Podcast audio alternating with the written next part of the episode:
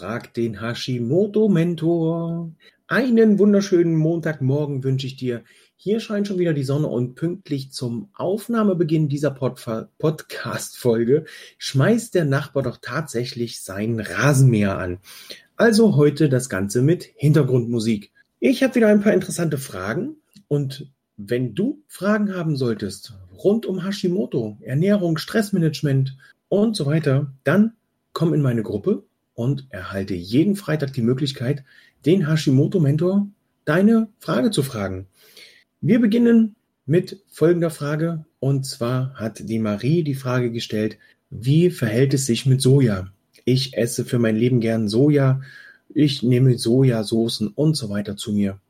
Doch nun heißt es, Soja ist nicht gut für oder bei Hashimoto. Ja, das stimmt. Soja ist in meinen Augen nicht empfehlenswert, wenn du Hashimoto hast, denn die Sojaproteine, die werden in deinem Verdauungssystem sehr langsam aufgespalten. Das heißt, die verweilen dort eine ganze Weile und belasten das Verdauungssystem.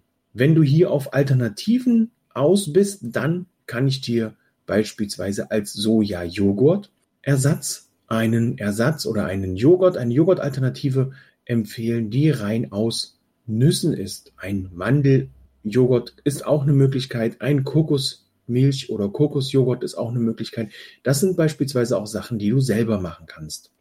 Sojamilch kannst du ersetzen durch die entsprechende Nussmilch-Variante oder Nussdrink, denn es ist ja im weitesten Sinne keine Milch. Die Milch kommt ja aus der Kuh, dem Schaf, der Ziege, dem Menschen. So, und als Sojasoßenersatz ist empfehlenswert, die sogenannten, sind empfehlenswert, die sogenannten Coconut-Aminos. Die werden immer häufiger als Ersatz für Sojasauce genutzt. Somit hast du für dich eigentlich gar keinen großen Grund mehr auf Soja zugreifen zu müssen. Die nächste Frage handelt vom Intervallfasten. Ist Intervallfasten hilfreich bei Hashimoto? Die Dame, die das gefragt hat, wollte hier namentlich nicht genannt werden, hat Erfolge gemacht gehabt mit Intervallfasten, hat für sich aber auch festgestellt, wenn sie dann wieder in die normale Ernährung zurückkommt, dann ist das Gewicht ratzfatz wieder drauf. Hier ist es nun wichtig zu unterscheiden, Intervallfasten, von welchem Intervallfasten sprechen wir? 16 zu 8, das heißt 16 Stunden Fasten, 8 Stunden Essen. Oder 5 zu 2, 5 Tage Fasten, 2 Tage Essen.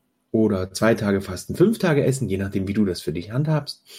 Ähm, Wichtig ist auch zu erfahren oder festzustellen, wie ernährst du dich in dieser Fastenzeit? Wie ernährst du dich in der Zeit, wo dann die Mahlzeiten erlaubt sind? Schaufelst du dir da von Schokolade bis hin zum Kakao, äh, zum Joghurt, zum Quark, Kartoffeln, Fleisch, Fisch, alles rein? Oder achtest du in dieser Zeit, wo du dich ernähren, wo du, wo du dich ernährst, wo du deine Mahlzeiten hast, auch darauf, was du zu dir nimmst? Das ist ein nicht zu vernachlässigender Bestandteil.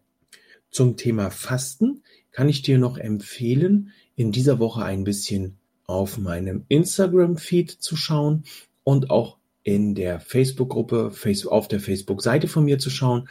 Ich verlinke das alles unter dieser Podcast-Folge, denn noch in dieser Woche wird ein neues Programm von mir erscheinen, das heißt Fast geschafft und wird hier das Fasten rund um Hashimoto ein klein wenig auf den Kopf stellen. Sei gespannt, was dich da erwarten wird. Die nächste Frage ist von Renate.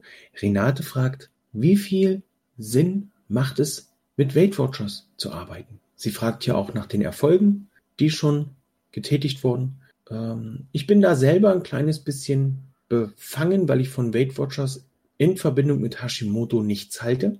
Denn in meinen Augen geht es weniger geht es bei einer gesunden Ernährung rund um Hashimoto weniger um den Gewichtsverlust, sondern darum, deine Symptome in den Griff zu kriegen.